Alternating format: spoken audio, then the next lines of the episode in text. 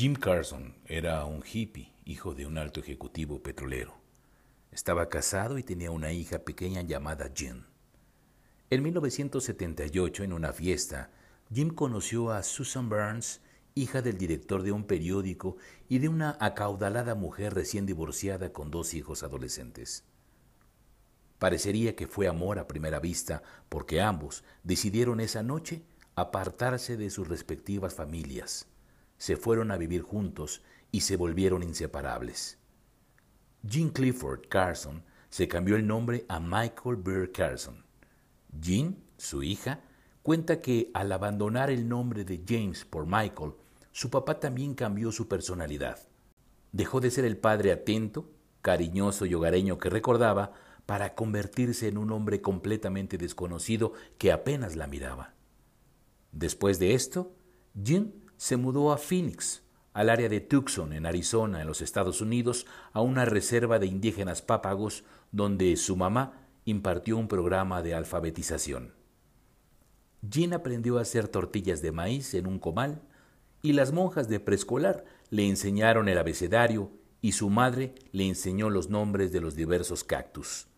Su vida era feliz de lunes a viernes, pero los fines de semana, en casa de Susan, su madrastra era una verdadera pesadilla. Dormía en el suelo en un saco.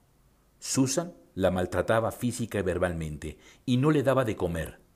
Su papá y su madrastra quedaban prácticamente inconscientes por horas después de pasarse la noche tomando LSD y yacían desnudos en el único mueble que había en toda la casa, una cama de agua de dos por dos en el dormitorio. Jean decidió entonces confesarle a su mamá la verdad, por lo que prácticamente fue la última vez que la niña vio a su papá. Michael y Susan viajaron por Israel, la India, Francia y el Reino Unido, mientras que Jean y su mamá se mudaron al sur de California. En 1982, el servicio secreto se presentó en la casa de Jean para pedir informes sobre el paradero de su padre. El FBI investigaba, le seguía las pistas a Michael y a Susan, luego que un excursionista entregó a la policía un documento que había encontrado en una zona forestal donde había acampado la pareja. Resulta que tras regresar a los Estados Unidos casi un año después, Susan tuvo una visión inducida por el LSD en un motel. Supuestamente, un profeta le había revelado un listado exhaustivo de brujas y brujos de todo el mundo que Dios quería que ella y Michael mataran.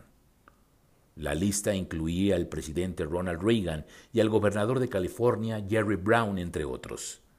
Michael escribió la lista conforme Susan le dictaba los nombres, además de un exhaustivo plan para asesinar a Reagan.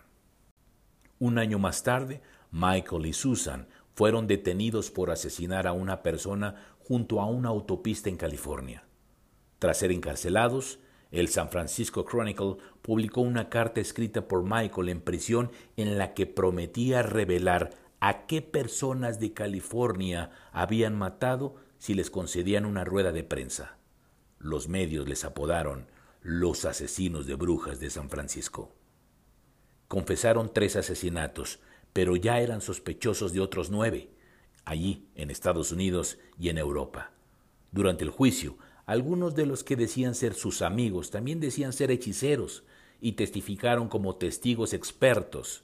Argumentaron que Michael y Susan habían actuado en defensa propia contra ataques psíquicos mortales. Michael era judío y Susan cristiana.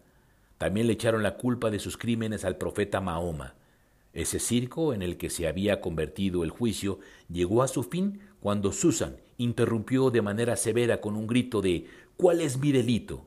¿Ser guapa? ¿Ser una artista? Por su parte, Michael vociferó Muerte a la reina, larga vida al ira. Michael y Susan fueron declarados culpables. Se le imputaron tres cargos por asesinato y ambos fueron sentenciados a tres cadenas perpetuas.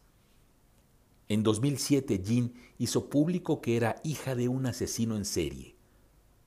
Reveló su vida llena de miedos, traumas, infinidad de visitas al psicólogo, su intento de ahogarse en la tina y suicidarse con pastillas, todo esto antes de cumplir los 10 años de edad. Una niña suicida con un padre homicida, discriminada, estigmatizada. Confiesa que muchas veces se preguntó si ella de pronto comenzaría a matar gente al igual que su padre. En 2015 se reunió con las familias de las víctimas de su padre y de Susan cuando iban a estudiar su puesta en libertad condicional. Juntos hicieron un frente común para evitar que Michael y Susan salieran de prisión. Hace unos meses, en una segunda audiencia para Michael, hicieron lo mismo. En el caso de Susan, será en el 2030. Para entonces, ella ya tendrá 90 años. Jean Carson es hoy defensora de hijos de convictos, de familias de delincuentes violentos y de víctimas de crímenes violentos. Tiene un grado de la Universidad Baylor, un máster en asesoramiento por la Universidad George Washington y 15 años de experiencia como educadora pública. Y su meta y su fin es evitar que haya más asesinos de brujas. Thank